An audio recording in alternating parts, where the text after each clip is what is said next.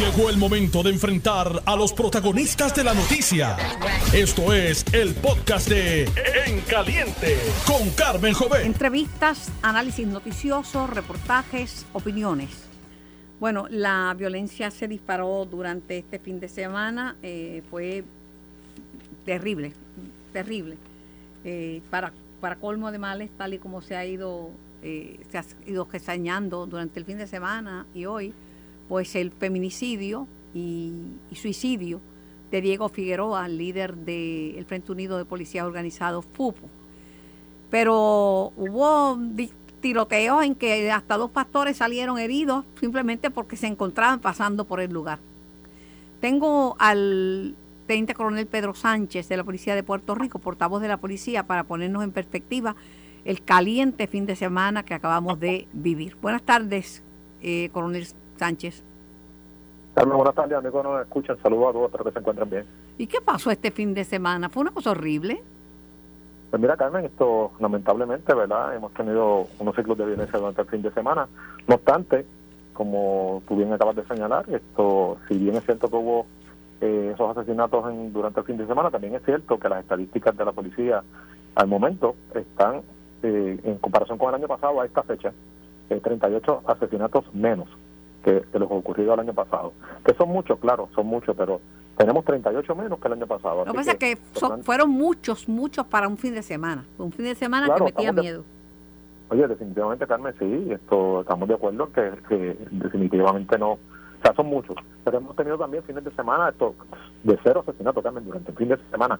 Fin de semana da largo que se cuesta hasta el lunes, esto con tres, cuatro asesinatos. O sea que los planes de la policía, el plan integral de seguridad que nuestro comisionado ha implementado en unión al, componente de seguridad pública del Departamento de Seguridad Pública y el plan integral de gobierno, está funcionando.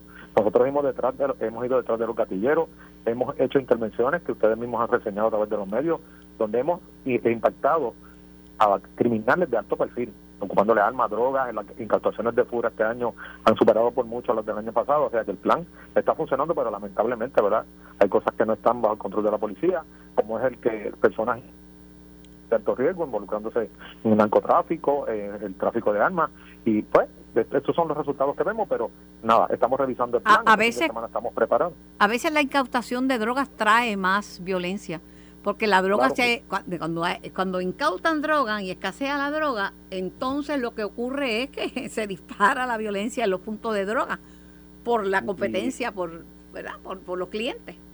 Claro, esa es la realidad también. Nosotros, el comisionado, ha, ha impartido instrucciones para este fin de semana, ¿verdad? Que es el, el- la, la festividad de Halloween. Nosotros estamos preparados, tenemos estamos revisando el plan para hacer, ¿verdad? Esto, nuestros ajustes en aquellas áreas que vimos que, que se disparó eh, los asesinatos, como es el área de Bayamón, donde tuvimos una serie de eventos. En el área de Cibo igualmente tuvimos, ¿verdad? Donde lamentablemente los jóvenes perdieron la vida, incluyendo un menor de edad. Esto, estamos revisando todo eso, nos estamos moviendo de acuerdo al reloj del crimen, ¿verdad? Donde vemos, identificamos eh, días, horas y lugares donde se estos ciclos de violencia surgen pues, para atenderlo esto de manera efectiva. Fueron un, un total de 11 asesinatos en el fin de semana. Así es. Desperté el sábado con la noticia de el feminicidio de Iraida Ornedo y el suicidio posterior de eh, Diego, Diego Figueroa. Hace muchos años eh, se hizo un llamado porque, eh, me acuerdo que lo hizo Albita Rivera, era Pedro Toledo el que, el que estaba de superintendente de la policía, y se hizo un llamado a que las agencias de gobierno fueran porque se disparó la, se- lo- se- los asesinatos y la violencia contra la mujer.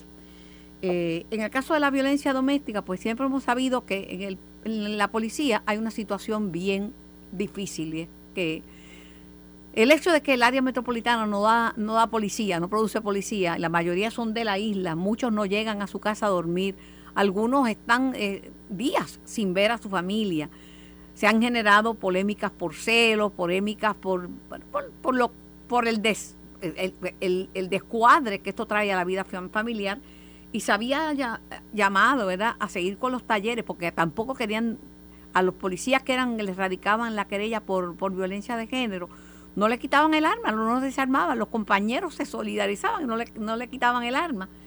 Y se ha hecho un llamado a que no, no dejen caer esos talleres de la violencia de la policía y el problema que existe y que se ha reconocido. Está en todo Puerto Rico, pero hay un problema adicional en, en la policía. Mira, esto en primera instancia, esto este acto que ocurrió donde Iraida Onedo Camacho, como tú bien señalas, fue asesinada, esa es la realidad, fue asesinada. Esto y nadie merece ser esto asesinado de esa manera y es un acto repudiable. Y el comisionado de la Policía de Puerto Rico ha sido enfático en que nosotros de ninguna manera la política pública establecida por nuestro comisionado es de cero tolerancia, de cero tolerancia. Y, ¿verdad? Somos solidarios primero que todo con la familia de, de que es la víctima en este caso, esto y la Policía de Puerto Rico, entrando ya en lo que tú acabas de mencionar. Nosotros recibimos, si hay algo que trajo bueno la, reforma para la policía, es esto mismo, los adiestramientos. Nuestros agentes son capacitados y adiestrados en lo que es violencia de género, en lo que es la violencia doméstica. Esto nosotros estamos continuamente recibiendo adiestramiento. Eso es una de las partes que la reforma supervisa de manera esto cercana, bien cercana. O sea, y nosotros estamos comprometidos con eso. Esto nuestros policías, de hecho, en el caso, ¿verdad? Que estamos que públicamente se ha venido ventilando, esto Diego Figueroa llevaba 17 años fuera de la policía. O sea, no era policía, era un veterano de la policía y como todo otro ciudadano, ¿verdad? Tenía derecho, eh, si cumplía con los requisitos, tener un arma de fuego. Y de ninguna manera, vuelvo a reitero, nosotros vamos a defender esto, un acto repudiable, que, el país tiene que repudiar y la policía... no era, no era policía, yo conocí a Diego y era un, extraordinario líder de la policía, porque era un defensor de la policía. No era policía activo en la calle, pero estaba en la policía, estaba con los policías, estaba comprometido con los policías como líder de la FUPO. Partimos de esa premisa que, eh, que, es correcta la que tú acabas de señalar. Pero que si hay un acto repudiable, o sea, eh, quitarle la vida a un ser humano, Carmen, independientemente de las circunstancias. Ah, no, no, eso, no, eso, no, eso es horrible y, y para la familia de él también, para la familia de él, este, todas las especulaciones y conjeturas. Carmen, reiterando que nosotros, la Policía de Puerto Rico, estamos capacitados de estrado, nosotros tenemos una oficina de psicología y trabajo social, de ayuda al empleado, que cualquier empleado nuestro que demuestre síntomas, ¿verdad? o que busque ayuda, que nosotros como supervisores podamos identificar que necesita ayuda. Nosotros estamos haciendo, estamos cumpliendo con la reforma, estamos cumpliendo con los adiestramientos. Para que tengas una idea, Carmen, en el 2017 se atendieron 8.693 querellas de, de incidentes de violencia doméstica. 70 de esos eran agentes. En el 2018, 7.069 agentes. En el 2019, 50. En el 2020, 6.723, 37. O sea que hemos visto marcadamente una reducción. Y para el año pasado, en 21, 8.182 querellas y 41 de esos eran agentes. Que son muchos, claro, no debería haber ninguno. Pero la procuradora, la procuradora, eh, coronel, la procuradora de, la mujer, eh, la licenciada Bermúdez, ha dicho que hace, eso mismo usted te ha dicho, o sea, hace años, hace cuatro años y más, había un boom y cada vez era un reportaje de policía mata a su compañera y se suicida policía mata esposa y se suicida, mata novia y se suicida. Pero eh, eso, y hace cuatro años fue, eh, fue terrible. Y empezaron unas campañas. Lo que ella dice es que no se pueden dejar caer esos talleres de violencia en la policía, de violencia mm, de género. Mira, nosotros en el Comité de Padres, Carmen, que estaba integrado por distintos sectores, incluyendo entidades no gubernamentales, hemos hecho énfasis en eso, en los adiestramientos que se dan en la academia de nuestros policías y, la Procuradora de la Mujer, como tú bien acabas de señalar, es testigo de eso, que nosotros hemos mantenido constantemente. Nosotros tenemos eh, la directora de las divisiones de violencia doméstica, que es la teniente Aime Alvarado, siempre ha estado comprometida con eso y nosotros estamos cumpliendo. Y la, la señora Procuradora de la Mujer sabe que nosotros hemos estado involucrados, las entidades no gubernamentales igualmente. Nosotros tenemos el compromiso de erradicar este problema de una vez y para siempre. Ese es el compromiso de la policía. Para que tengas una idea, Carmen, en 2018 hubo tres incidentes donde eh, agentes de la policía le quitaron la vida a, su pareja. Después de eso, en el 2019 no hubo ninguno, en el 2020 ninguno, en el 2021 ninguno, en el 2022 está el incidente de la compañera Esto Brenda, que lamentablemente murió a manos de su compañero, que es un policía, y el caso de Diego Figueroa, que es un ex policía. Esa es la realidad estamos este, comprometidos con erradicar el problema de la violencia de género en Puerto Rico. Ese es el compromiso de la Policía de Puerto Rico. Nosotros vamos a poner todos los recursos que sean necesarios para erradicar esta problemática. ¿En qué etapa está la investigación de, de este caso de Diego eh, que se suicida y el asesinato de Iraida Ornedo? Pues mira, Carmen, en ánimo de no afectar ¿verdad? ninguna conclusión, porque estamos esperando por las pruebas periciales, por las entrevistas que tengan que hacer los compañeros del Cuerpo de Investigaciones Criminales, pues nosotros realmente nos vamos a comentar de una eh, pesquisa que está en curso. No obstante, te garantizo que la Policía de Puerto Rico está comprometida con hacer una investigación transparente, con la sensibilidad que estos casos requieren, que hemos sido claros en eso y diáfanos, y el comisionado siempre lo ha mencionado, y el resultado final de la investigación la vamos a informar al país. Pero ustedes incautaron un vídeo que él le, dejó a la familia explicando lo que estaba haciendo. No, Carmen, te voy a pedir por favor que no me comprometas con en términos de dar datos de la investigación porque realmente no queremos afectar nada de ninguna de las partes. Vamos al final de la pesquisa, nosotros vamos a informarle al país los resultados de esa investigación junto con la Fiscalía. Bueno, pues muchísimas gracias por su tiempo, muchísimas gracias por la información que nos brinda, coronel. Carmen, que tenga un excelente día y los amigos que nos escuchan igualmente. Bueno, la doctora Silma Quiñones, psicóloga, profesora, escritora, especialista en este tema, de hecho, eh, en prevenir este el tema de la violencia y los feminicidios la violencia contra la mujer. Escribió un libro Alerta Roja donde, donde uno tiene que empezar a ver las señales que llevan a, a esto. Buenas tardes, doctora Quiñones. Buenas tardes, Carmen, y a todos los que nos escuchan. La gente dice, no, es que eh, las tensiones que vivimos en estos días hace que la gente pierda, pierda el control y, y, se suicide. Primero mate a, su, a, a, la persona con quien está y, luego se suicide. Este, es la pandemia. Hablan de estresores, pero ¿qué precipita la violencia de género? Carmen, la, violencia de género va más allá de circunstancias inmediatas, ¿verdad? Es una problemática de cómo eh, la persona y la persona que entra en la relación manejan la angustia que le produce eh, la inestabilidad de la relación, especialmente la separación. Este tipo de situación usualmente se da en periodos donde eh, hay una separación anunciada, una separación en curso, un, posible retorno a la relación donde esa inestabilidad produce mucha angustia y, y la dificultad para manejar el coraje, la tristeza, eh, es, grave. No es simplemente pues que la estoy pasando mal y, y tengo tristeza, no es, es más profundo el proceso.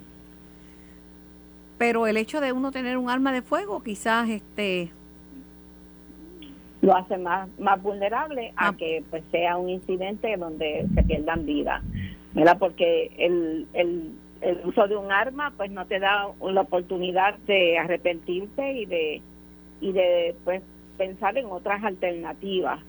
Eh, pero, eh, eh, se nos hace a nosotros bien difícil entender lo profundo de la angustia de una separación donde ha habido las dinámicas que llevan al maltrato. Eh, cuando hay una relación de maltrato, muchas veces lo que vemos es una dependencia emocional en la cual eh, mucho de lo que se ve es el sometimiento al servicio de la persona que depende. Y el asunto de las separaciones, cuando tú dependes, pues se siente como no puedo hacer vida sin ti. O por otro lado, eh, pudiera ser de, lo, de ambos partes, ¿verdad? La persona que eh, depende emocionalmente eh, mucho de alguien que pudiera ser una persona que sí puede ser maltratante, pero no depende tanto, cuando surge la ruptura, viene un jaloneo y un forcejeo por llenar las necesidades de cada cual. Y entonces cuando, cuando el, el dictamen de no, se da de que no voy a regresar contigo, no voy a regresar a la relación, no voy a estar, entonces la angustia que se vive es no puedo hacer vida sin ti. Y, no puedo hacer y a veces es la a veces la mujer la que no quiere dejar la relación porque aunque son más los casos de, de, hombres matando a mujeres, ¿verdad? En este tipo de, de, de situación, pues no menos cierto que hay veces que es la mujer la que no quiere, no, no admite la separación, no admite que, este, que, la, que la otra parte quiera separarse. Exacto, exacto. Y en la relación de maltrato, eh, una de las cosas que es bien frecuente es que se le, se le aísla a la mujer, que es lo más frecuente, de todas sus otras fuentes de relaciones que le, que le, le hacen sentir que tiene una vida y que, y que disfruta la vida.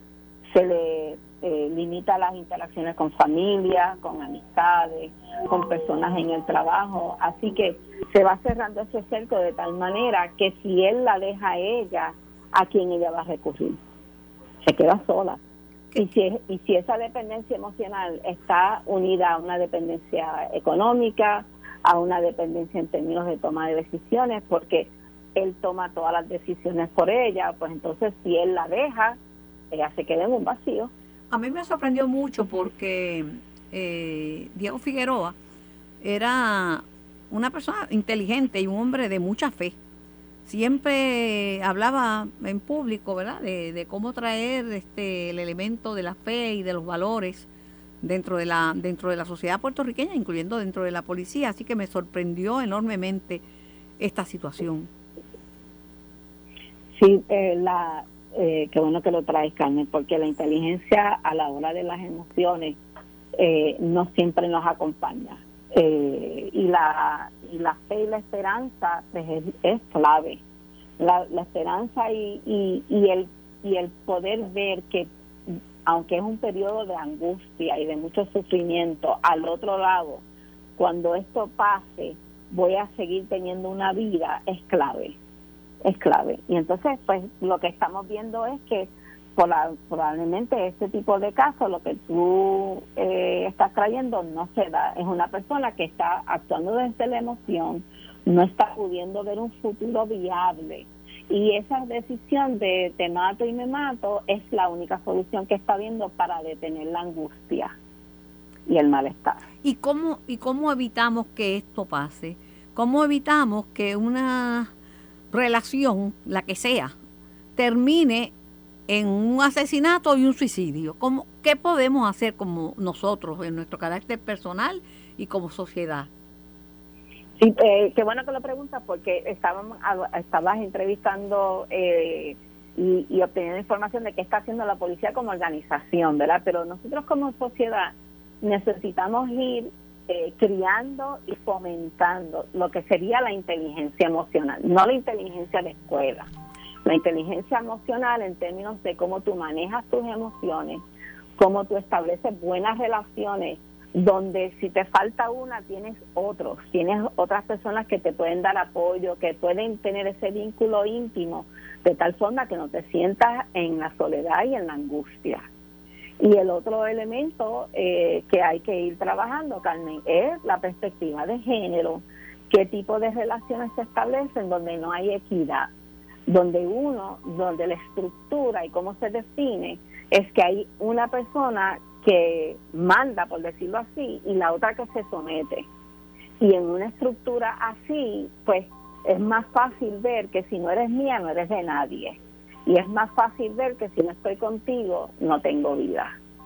Si nosotros fomentamos una, una visión de la relación de pareja donde somos dos personas que tienen derecho a ser vida, que necesitan atender sus necesidades, necesitan mantener amistades y relaciones con familia, la ruptura duele, pero no llega la angustia que te lleve a pensar que la muerte es tu única liberación. También a mucha gente se le hace bien difícil eh, comentar de, de, lo que está ocurriendo en el seno de una pareja o de una pareja que se separó o de una relación extramarital. Se le hace muy difícil. Sí, sí, es bien difícil, especialmente si ha, han habido, porque esto no se da eh, de la nada, ¿verdad? En una relación donde ha habido maltrato, ha habido eh, instancias donde la familia se preocupa porque de que la persona está afectada, se enteran de incidentes donde ha habido discusiones fuertes, donde ha habido pues, eh, eh, eh, interacción física por los moretones, por lo que sea, que sabes que algo anda mal. Y cuando se trae eso como una preocupación, muchas veces la víctima se aísla, se mantiene distante o no contesta, y mucho mucho de eso es porque tiene por la reacción del, del victimario, ¿verdad? Porque porque es el silencio que es obligado, el silencio de que más te vale que no se meta tu familia, más te vale que los demás no se enteren, porque van a venir más golpes y como quiera voy a estar en la relación. Entonces, la, la, la solución es prevenir, ¿verdad? Tenemos que ir creando más y más conciencia de que porque te ame no quiere decir que la relación sea saludable. Porque me, me ofrezca muchas cosas bonitas, si hay un historial de agresión en una relación, esa persona no sirve como pareja. Por más cosas chéveres que te presente, si ya tiene un patrón de que no maneja bien sus corajes y sus frustraciones, no sirve para una relación de pareja. No es que el amor lo va a cambiar. Eso no lo cambia el amor, eso lo cambia terapia, psicoterapia y de mucho tiempo, no dos o tres sesiones. No es un perdón lo que va a eliminar ese patrón en la relación. Entonces lo otro para la familia, pues saber que, que cuando nosotros promovemos que alguien salga de una relación, tenemos que estar más pendientes porque es cuando más peligro vive la persona en esos encuentros de eh, una última reunión, te quiero pedir perdón, eh, hace tiempo que no nos vemos, estoy haciendo video, ese tipo de encuentro que se da después de un vacío son bien peligrosos y la familia debe estar ahí y debe estar pues recordándole a esa mujer que no, no te encuentres con él porque ya la historia, los eventos y lo que vemos en los casos del país nos dice que ese encuentro es bien peligroso. Es diferente. Yo te acompaño. Por último, varía. Es diferente cuando se trata de una, de que hay una tercera persona, de que una, hay una relación extramarital y una de las partes está casada, como en este caso. Pudiera haber, eh, pues, un elemento de, de eh, promesas no, sabes que muchas veces en las infidelidades, en las relaciones extramaritales está la expectativa de que vas a dejar a tu esposa y, vas a establecer una relación conmigo. Eh, y muchas veces cuando eh, se da el que pues no no voy a dejar a mi esposa por mis hijos estoy criando están chiquitos y entonces está la ruptura con la, la otra persona pues surgen eh, conflictos difíciles de manejar porque porque uno tiene la decisión de yo me voy a quedar con mi familia, pero la otra persona se queda sola. Eh, y en ese eh, en esa rivalidad pues surgen muchos conflictos. Yo creo que... Hay una rivalidad que se da eh, pues con mucha carga emocional. Pienso que debemos entrenarnos y entrenar a nuestros jóvenes a aprender a manejar conflictos sin violencia que eso tiene que ser como una asignatura, como una asignatura. y, sí, sí y, empezar desde cómo tú, te, nosotros decimos autorregulas, ¿verdad? Cómo tú encuentras la manera de bajarle cinco a esa intensidad, porque no es que no vivas coraje, no vivas tristeza, porque si amas a alguien te va a dar tristeza, pero que tú puedas balancear tu vida de tal forma que hayan otros elementos en tu vida que te amarren a el control, que, que no te arrope en la emoción, que no, eh, no te controle. Y eso es practicándolo, Carmen. Y llevamos muchos años haciendo el llamado.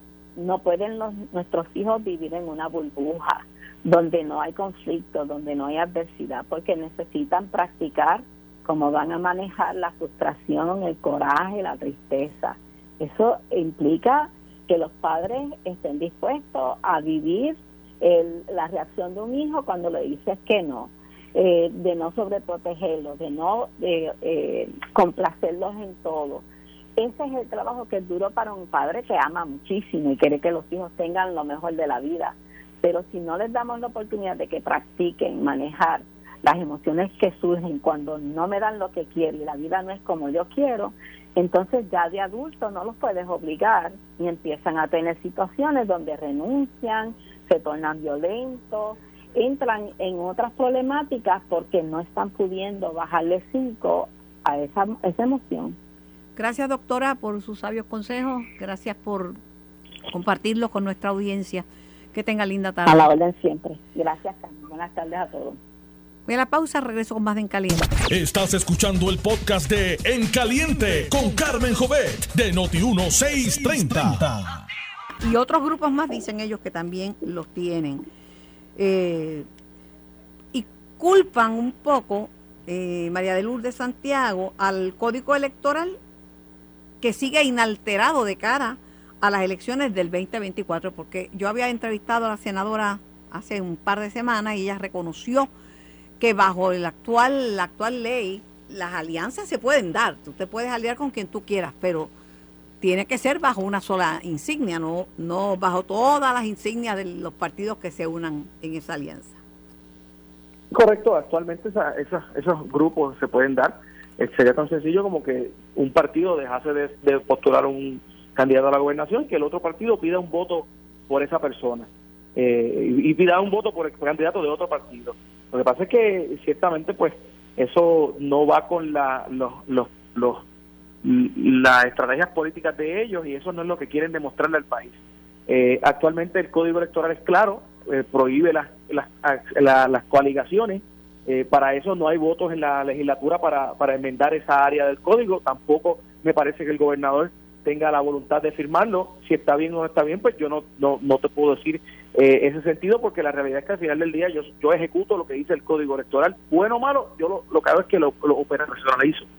Eh, y desde ese punto de vista, pues ellos pueden unirse eh, y, crear un solo partido entre ellos, pero eso no es lo que quieren.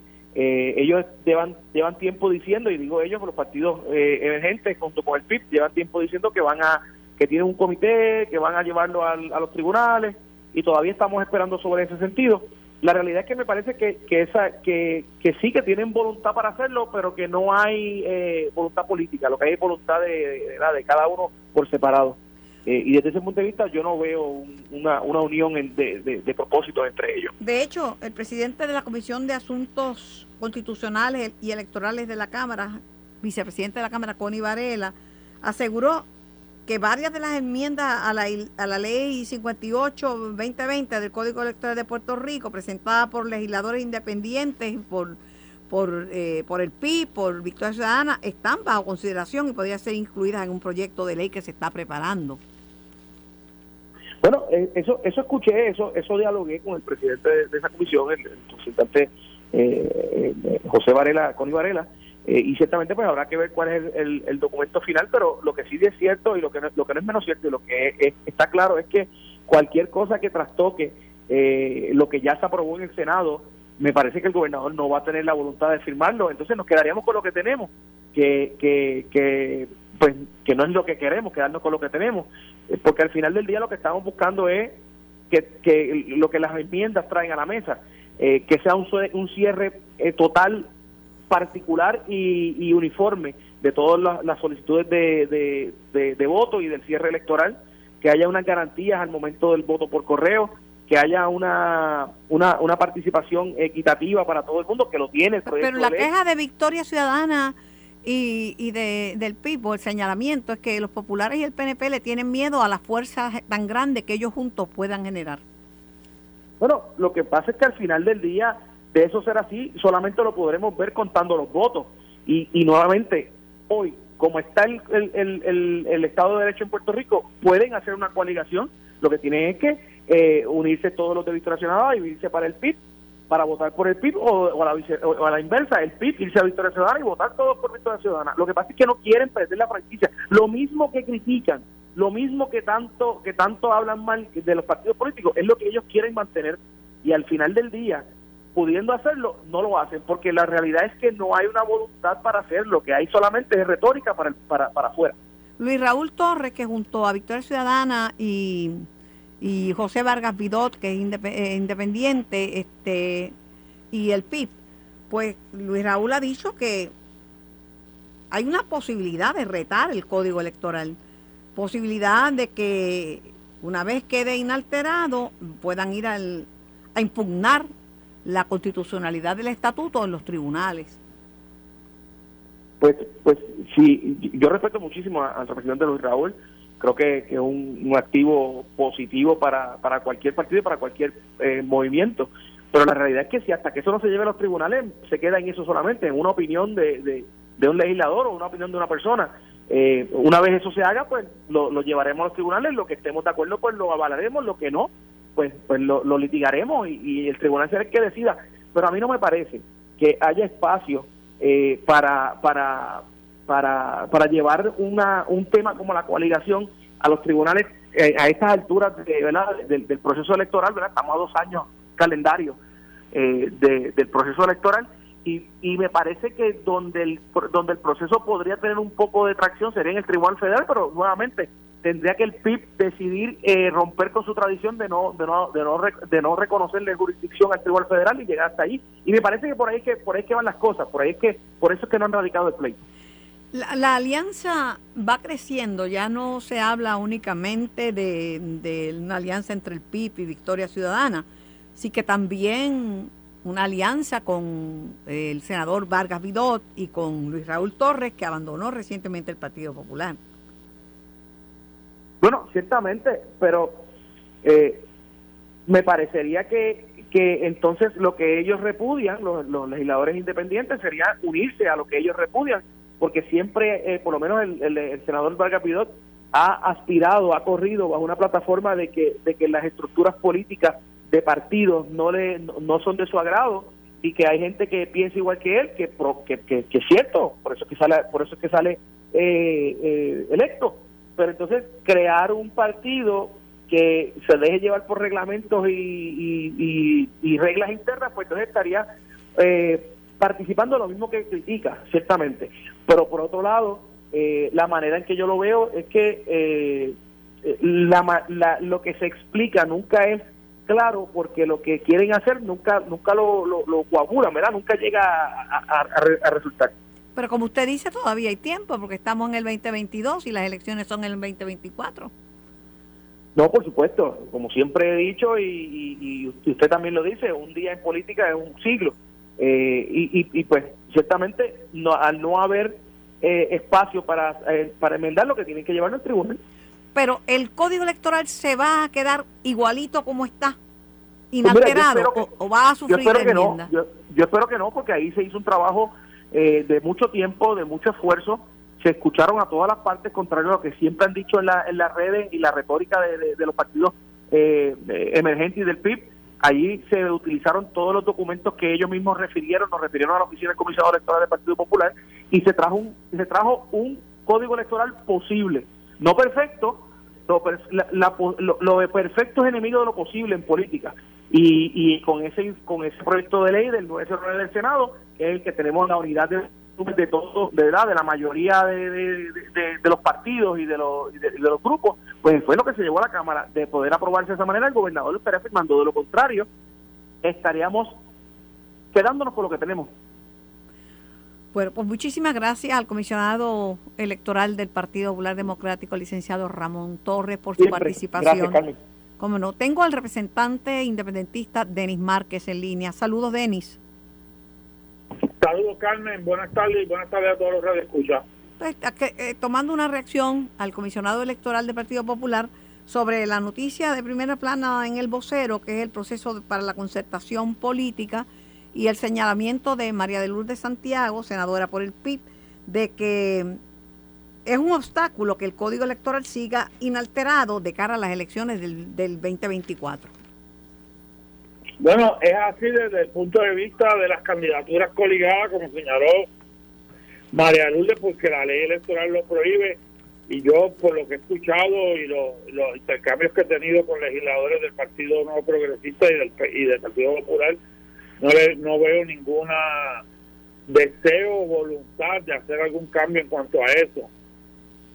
siendo esa esa realidad eh, electoral o legal, pues habrá que ver eh, en el futuro si va a haber algún tipo de planteamiento eh, en los tribunales. Eso se verá en su momento por quienes lo planteen que pueden ser diversas organizaciones. Dice, dice, eh, el licenciado Torres que el PIB siempre ha sido renuente a plantear estos temas en el Tribunal Electoral precisamente porque lo ven como un tribunal interventor en, en Puerto Rico, no un tribunal que, nuestro. Que lo es, que lo es, pero eso no impide a otras organizaciones o a otras personas que tengan una visión sobre ese tema en particular eh, que lo hagan. Eso por un lado y por el otro lado están también los tribunales de Puerto Rico, ¿no?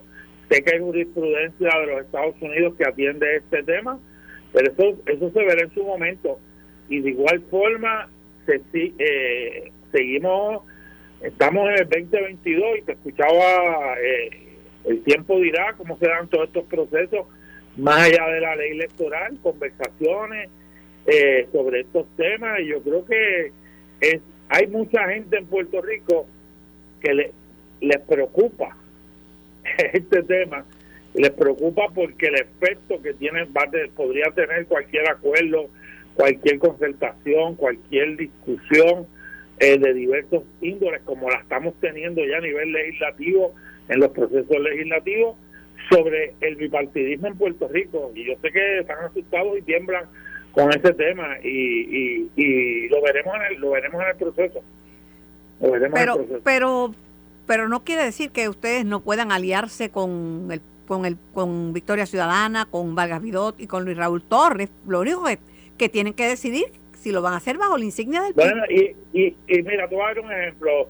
No, ese, el, el tema de la de la conversación de este tema fundamentalmente eh, lo lleva a cabo el compañero Juan Dalmau y se seguirá hablando. Yo te puedo decir que en otros múltiples temas, con la gente Victoria Ciudadana, con Luis Raúl Torres, hemos llegado a acuerdos en, en, términos en términos legislativos. Un ejemplo, se ha radicado legislación que yo no soy el coautor, pero apoyo la, la, la, la propuesta legislativa.